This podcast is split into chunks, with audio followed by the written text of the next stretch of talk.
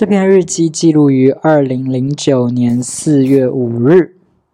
然后这篇日记记录了有一次上美术课，我就跟我的两个女同学说，陈帅以前跟我说，如果我变性了，他就会娶我。我不知道我当时在干嘛，我干嘛要跟这两个女同学说这个事情啊？在炫耀吗？就是这后宫佳丽三千，皇上却独独宠我一人。这 anyway，我说了这个话，他他们两个也不信，他们两个就啊。于是我就把陈帅叫过来，就当面问他：“你是不是说过，如果我变心的话，你就要娶我？因为之前有过一次嘛，我叫陈帅过来抱我一下，他就真的当着那个女同学的面过来抱了我一下。我以为说这次我问他，他也一定会老实回答，结果他居然不承认了。我发誓，他真的说过这句话，他真的说过说如果你变性了，我就娶你这种话。但是他就是当着这两个他可能不太熟的女同学的面，他就。觉得可能承认太尴尬了吧，所以他就不承认。然后我在日记本里说，虽然我知道我变了性，他也不会娶我，但就当是开玩笑，他也该承认啊。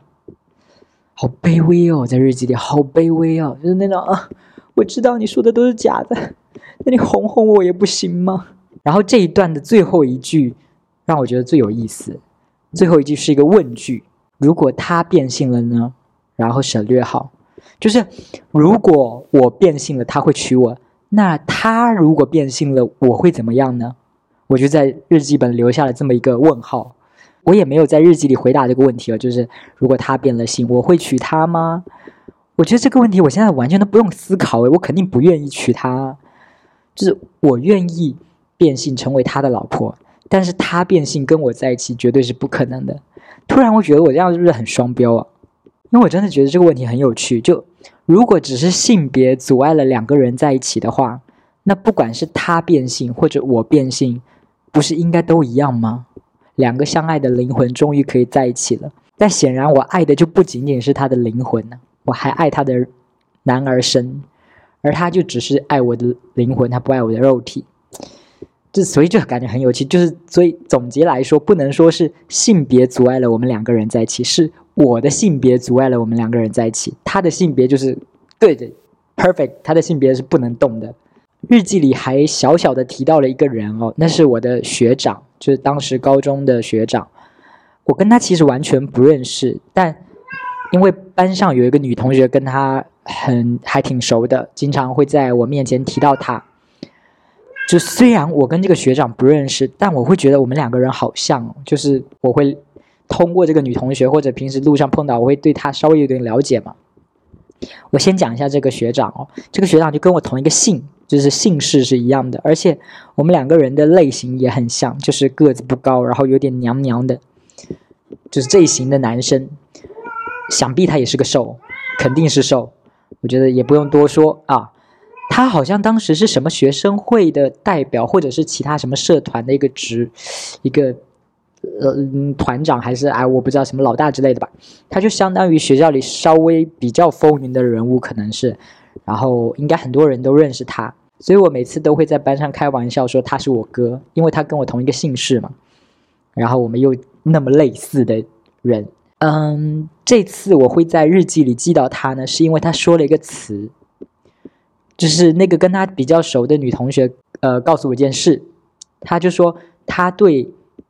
我那位学长说：“你这么搞怪的人，巴拉巴拉巴拉巴拉。”然后那位学长就说：“我这是可爱，不是搞怪。”我就觉得这个措辞哦，就是“可爱”这个词哦，又让我觉得我们两个人很像了。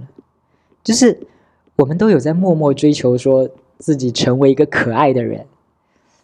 就是“可爱”这个词很很微妙，你知道吗？因为我记得前段时间我之前有在。同志交友软件上聊过一个一一个公一个 top，他就先跟我搭讪嘛，然后他说你好可爱，我就回他说你也很可爱呀，他就说我是一耶，这句话就透露出什么呢？就是一跟零会有很明确的不同的形容词，就是一就是帅，零就是可爱。我就发现这是一个蛮有趣的点，就是即便是同性恋了，但大家喜欢往自己身上挂的形容词，还是像异性恋那样分成两派。就异性恋的话都是男的帅，女的美，然后同性恋的话就分一是帅的，零是可爱的，就也要分，都明明已经是同一个性别了，我就觉得还蛮有趣的。总之呢，我就觉得我们是一个同一个版本的两个人。呃，然后我读到这篇日记的时候，我就好奇说，他现在活成什么样子了？我就很好奇，就是感觉是像平行时空的自己，你知道我自己活成了这个样子，那那平行时空的他活成什么样呢？就是我们也不是平行时空，我们就是同一个时空，但是就是很像嘛两个人。然后我就很好奇，说他活成什么样呢？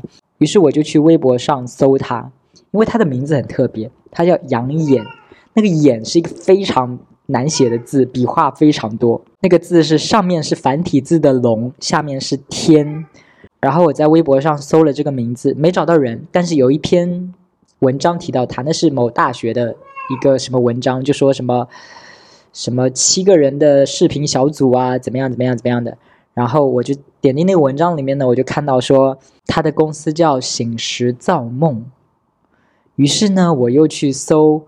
我又在微博上搜“醒时造梦”，就搜到了一个账号。接着我就去翻那个“醒时造梦”的关注列表，然后就找到他了。我感觉好像私家侦探呢。接着呢，我就试监了他的微博，看看他的近况。我就发现他感觉跟我差不多，就活得挺一般的。然后也感觉他应该跟我一样，都是还是单身、没人要的状态。我首先点进了他的相册嘛，然后他相册的最新的一张图是一篇长文，讲的是他呃三十岁了，然后他有一些感慨。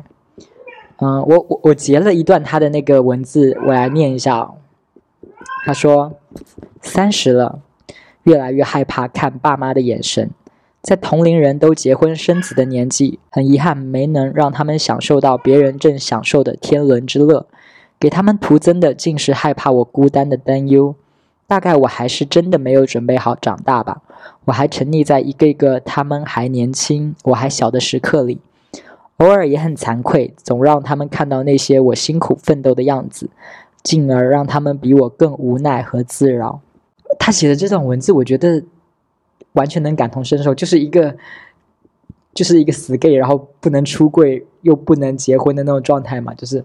对父母的稍微一些亏欠啊，我我是觉得还好啦，我觉得我已经克服了，我不觉得这是我亏欠你的，我毕竟我就觉得我在出生的时候没有在从那个我妈的肚子里爬出来之前跟你说约定好说我会给你结婚生小孩，给你一个家庭，我没有这样的承诺，所以爸妈就不应该抱有这种妄想，就是期待说小孩一定会怎么样。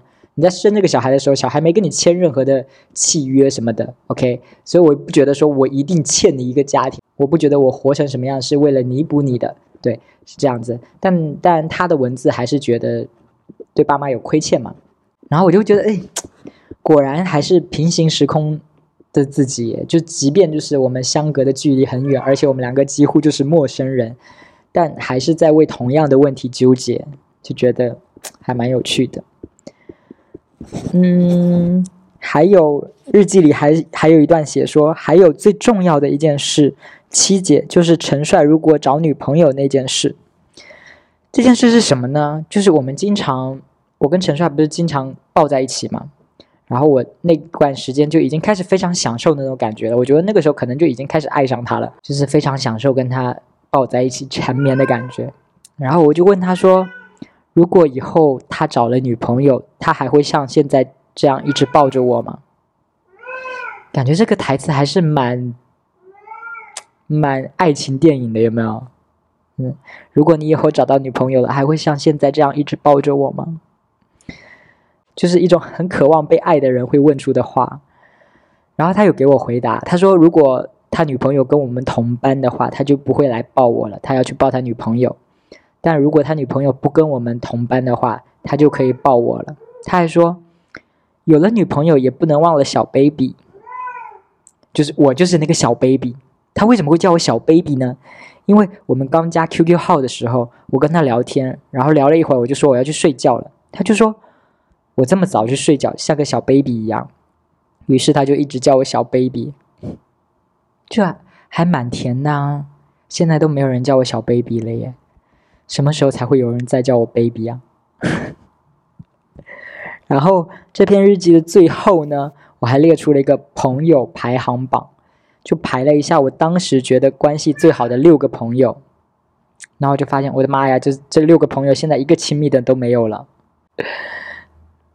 二零零九年最亲密的六个朋友，现在二零二一年一个亲密的都没有了。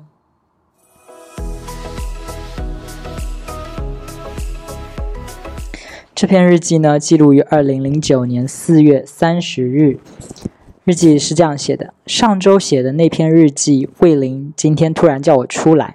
慧玲是我的班主任哦。慧玲今天突然叫我出来，拿周记本给我说：“这是我的周记，叫我看评语。”现在突然没感觉了，以后把它贴在这儿。然后我翻了一下我的日记本，我根本就没把那篇周记贴上来。就是，嗯。情况就是这么个情况，就是我们可能有在语文课写周记这个作业，然后今天就是四月三十号这一天，班主任突然间把我叫出来，班主任就是我们的语文老师，班主任就把我的周记本交给我说，叫我看评语，这么郑重的，还就是特地给我交代一下看评语这件事，我现然后我不知道那篇文章写了什么，我现在就觉得读起来稍微有点尴尬，就是我觉得我一定又是。掏心掏肺的，然后态度非常气愤、激昂的表达了一些观点吧。然后那个观点激烈到语文老师觉得说有必要特别把我叫出来，把周记本给我说你看一下评语的这种地步。我初中就干过这种事，就是在呃周记啊、日记里，就是表达一些不满呐，对老师的。我记得初中的时候，就是语文老师让每天写日记给他看嘛。有一次寒假之后，我的整个厌学的情绪就非常的高涨，就觉得啊，为什么要开学？为什么要做寒假作业？我我脑子太不爽了这种的。于是我就在日记本里呛语文老师。我记得我就是说啊，本来作业就够多了，然后你又布置这个日记，就是有发生才有的记。你如果叫我写作文的话，那就不叫日记。就大概我我当时反驳是这样子，就是日记就是记录每天发生的事。那如果你是让我写作文的话，那就不叫日记。然后反正又说作业很多，什么什么什么什么的。后来语文老师就取消了这一项每天写日记的作业。我不知道是不是跟我那篇特别有态度、特别气愤的日记有关哦？是不是被我说了，然后他取消了这个作业？我不记得这篇日记里说的，就是班主任特地叫我出去把周记给我的这篇周记，我是写了什么？但我印象当中很深刻。有一篇作文、周记之类的，我也是有一个特别强烈的观点的，就是，嗯，以前语文课上不是经常有一些诗啊、什么古文啊，就是一些诗人在那边抱怨说自己怀才不遇，自己很有才华，但是得不到朝廷的重用，这种的诗吗？我就在某一篇的那个周记里面，我就质疑了，我就说。会写诗的才华跟政治才华是一回事吗？会写诗不代表你会给百姓带来更好的福祉。你凭什么觉得你会写诗，你就一定能够把朝政治理得很好？我记得我当时还在那篇文章里以蔡依林为例子，就说凭什么你觉得你有会写诗的才华就可以治理朝政？那蔡依林还会唱歌跳舞呢，她这个才华也很棒啊，她是不是可以当什么？总总统之类的，呃，我我记得我当时有一篇周记，就是这个态度，就是这种很激烈的、很很气愤的、很很很反抗的一种态度。我不知道那个我在这篇日记里写的班主任特地给我评语的那篇周记是不是这个，还是有别的？我也态度很激烈的抨击了一些什么事情的周记。我现在真的好好奇哦，就是到底是哪篇周记让让班主任觉得说我要特地就是交给你，交给你。需要特地把你叫出来，然后让你读评语。我也很好奇他的评语到底是什么，然后不知道现在的我会不会认同。这样说起来，我发现就是我真的很爱在作文里面表达观点呢。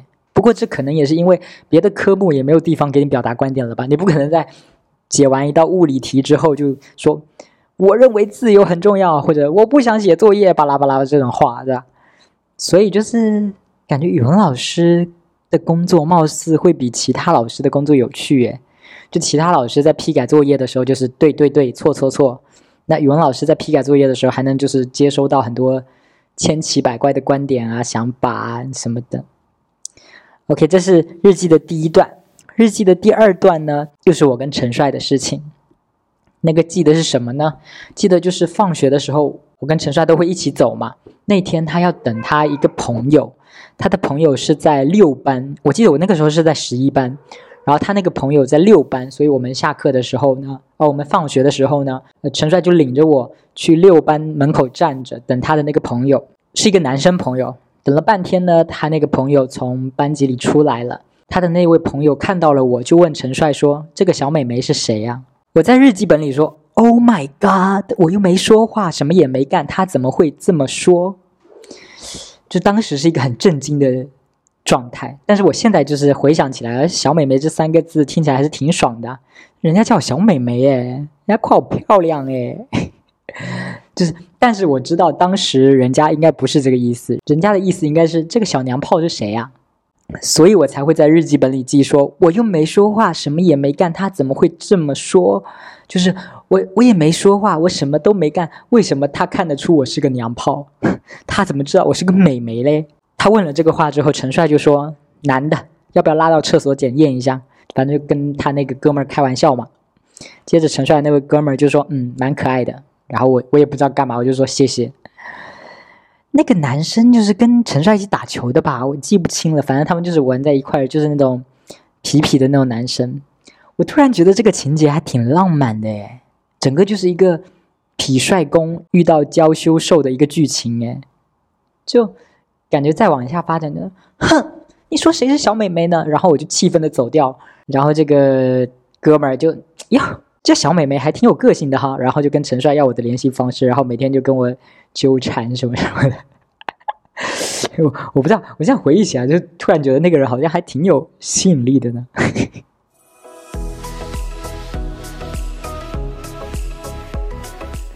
这篇日记呢，记录于二零零九年五月三日。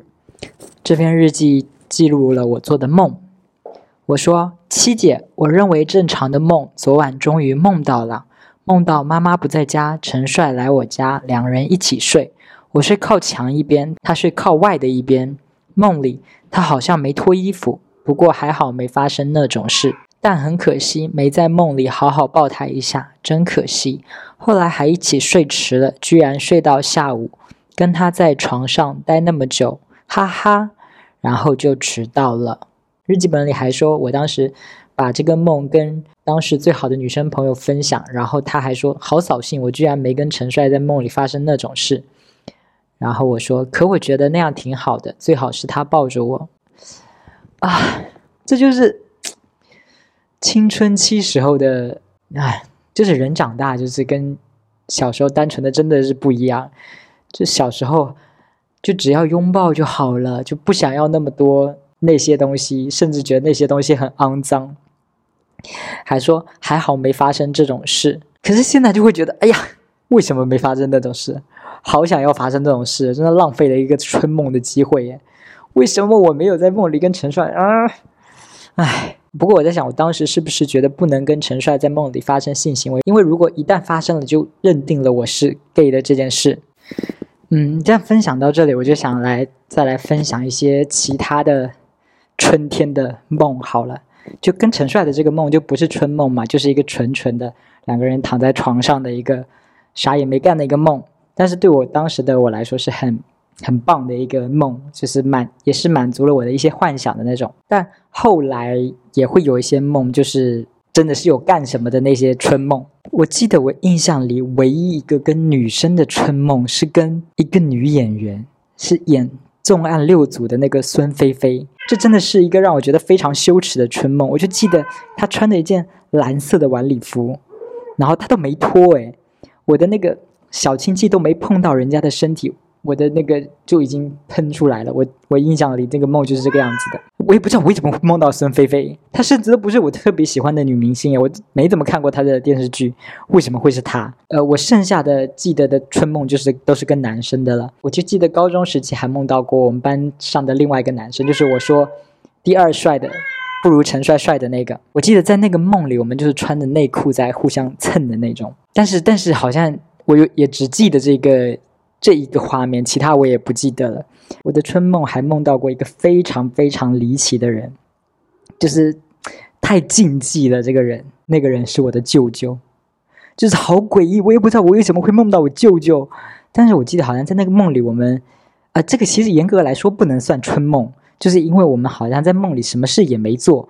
但我记得那个梦里是他从很远的地方回来，然后我们可能有在瞒着家人，趁大家不注意的时候偷偷拥抱或者牵手什么的。总之就是特别亲密，就是有一种瞒着家人在偷情的感觉。跟我舅舅的那个梦差不多就是这样子。我还有一个那个春梦是我特别不能理解的。那个春梦的对象是我的大学室友，为什么说不能理解呢？就是那位大学舍友根本就是不是我的菜，然后当然孙菲菲也不是我的菜，我也不知道为什么会梦到她，然后我也不知道为什么会梦到那个大学舍友，就是非常莫名其妙。就比如说高中的那个同学，还或者那位舅舅，其实对我来说都是稍微有一点吸引力的，所以我觉得梦到他们好像也还挺正常的。但是这位大学舍友就是很胖啊，然后。又没有也不帅什么的，我为什么会梦到他啊？人家总说日有所思夜有所梦嘛，那我就觉得那我梦到陈帅啊就完全合理，因为我就是想跟他白天就想着跟他有一些亲密的互动，然后梦到了，of course 非常正常。但是这位大学舍友，我真的真的就是我没有想要跟他干嘛，我为什么会梦到跟他的春梦？我还记得那是在我老家的小时候，大概小学的。住的房子里，然后在我的那张床上，然后我们两个人就是被子盖着，身体裸着，跟那位大学舍友，为什么会是那位舍友？Why？不过这么细数起来，我发现我这几个春梦都挺没意思的啊，就不是特别，除了舅舅那个，就是稍微还有点乱伦禁忌什么的，还比较有意思一点，别的好像也就那么回事儿，是不是？不知道在听的你们啊，不知道有没有人在听？那不知道在听的你们有没有什么特别有意思的春梦？可以在那个 OK，如果不怕被封号的话，因为我也不知道发这个会不会被封号啊。就如果不怕被封号的话，可以在评论区里就是分享一下你的春梦，就非常感谢。阿里嘎多ございます。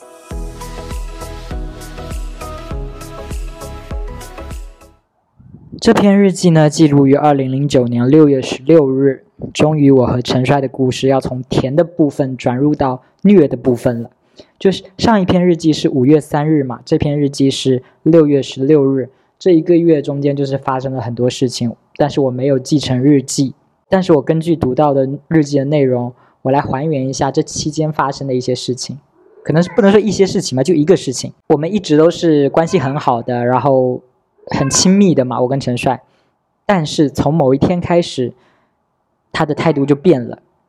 呃，我中午的时候呢是会在学校午休的，他一开始也是，但是从某一天开始他就没有在学校午休，他可能出去外面玩吧。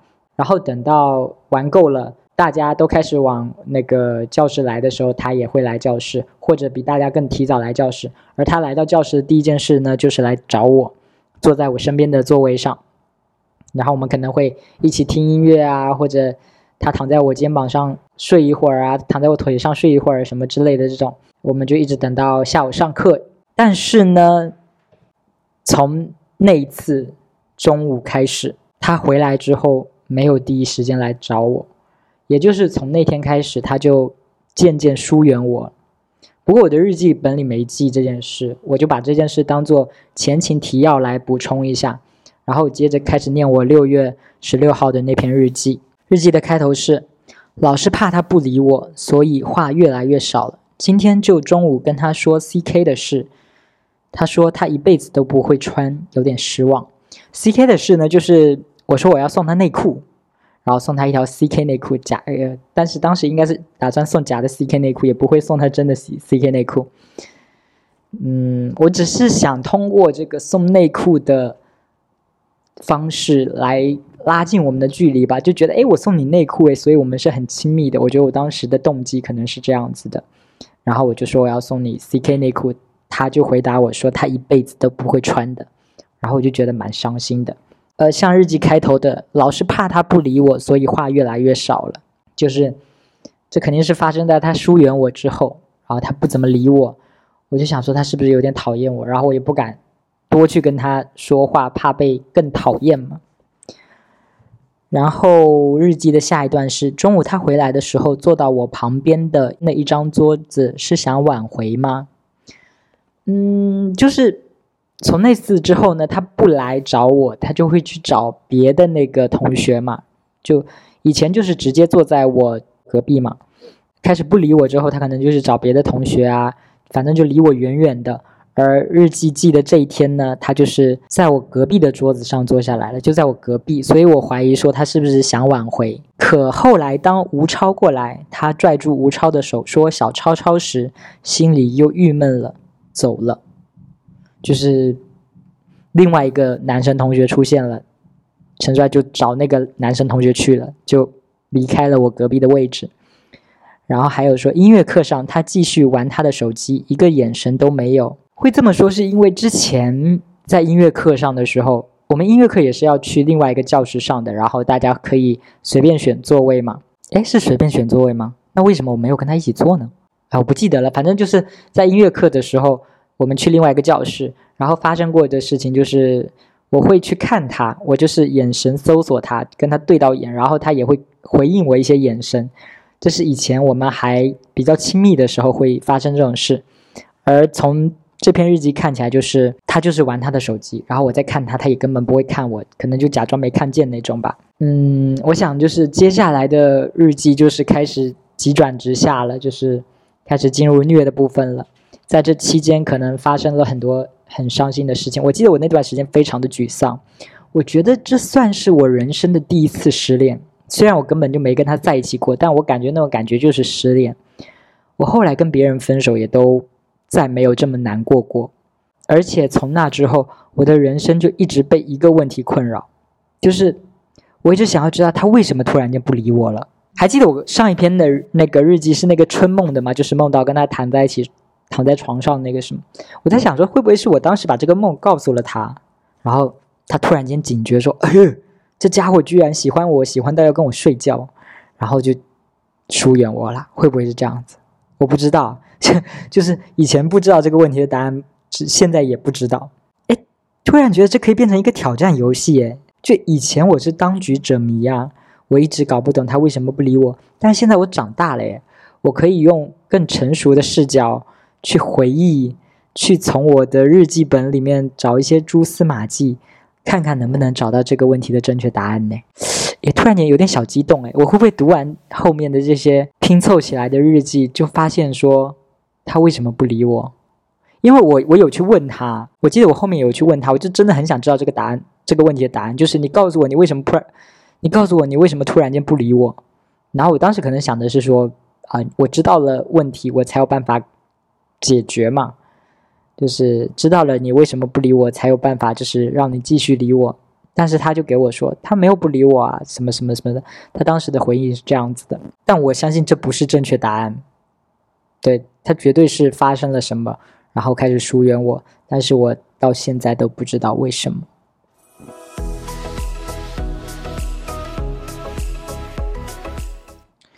我发现我在上一篇录音里说错了一件事，因为上一篇录音的日期是到六月十六日，然后我说我从五月三日到六月十六日这期间，好像一个月都没有记日记，呃，但其实不是的。就是我不知道我当时是什么毛病，我就是写到五月三日的时候，我在五月三日空了好多空白的页数出来，然后接在后面开始写五月四号、五月五号什么后面的日记嘛。结果后来写到六月十六号的时候，我又给跳回到这空白页里面了，所以就发现说中间有一整个月的那个日记省掉。我以为我是没写，但其实我是写了的。所以我之前说好像跟陈帅。就是陈帅疏远我的那一些事情，我好像没记下来，但其实我应该是有记下来的。我继续往下读，我可能可以就是重现陈帅是怎么开始一点一点疏远我，一点点不理我的。我现在想要分享的这篇日记呢，是二零零九年五月十三日记的。日记里记载了一次我和我妈的谈话。啊，我觉得人生总是会出现这样状况，就是你掏心掏肺的说了一些真心话。然后又后悔了，就是好容易出现这种状况，就是会不会哪天我后悔自己掏心掏肺录了这个播客啊？就也是同样的情况啊，以后再听可能就会觉得，哎呀，我干嘛当时讲这些东西，然后开始狂删之类的。但没关系了，就现在想讲我就讲了，OK。以后后悔是以后的事。我在这篇日记里记得我跟我妈的对话是什么呢？就是我的那段时间一直沉浸在我觉得自己好丑，然后为什么我不是帅哥的那种非常沮丧的情绪里面，而且我一直把这个情绪传递给我最好的朋友、最好的女生朋友，当时的叫芬达的那个女生朋友，她是唯一一个倾听我这些垃圾情绪、垃圾牢骚的一个人。然后我在。吃饭的时候跟我妈聊天，我不知道怎么就跟我妈聊到了这个女生朋友芬达，我就说我希望她不要谈恋爱，如果她谈了恋爱就没有人理我了。然后你们知道我妈说的什么吗？我妈说：“那你干嘛不跟她谈恋爱？” 然后我怎么回答的呢？我又还是在那个觉得自己好丑，为什么我不是帅哥的情绪里面，我就说：“如果我是女生的话，就喜欢又高又帅的。”什么意思呢？这句话，这句话就是一种。我又矮又丑，我配不上人家，就是他肯定不会喜欢我。作为一个妈妈，听到一个小孩说自己很丑，妈妈要怎么反应啊？我妈怎么回应的呢？我妈就说：“嗯，你确实是矮，但是帅的话还好，就是不帅，但是不至于丑。矮是真的。”我我就觉得这个对话有点可笑哎，就是这世界上。会有这种对话吗？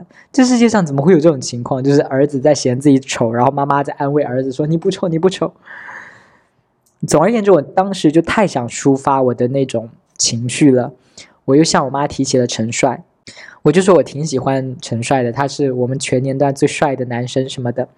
我妈就说：“你又不是女生，意思就是你又不是女生，你管人家帅不帅干嘛？”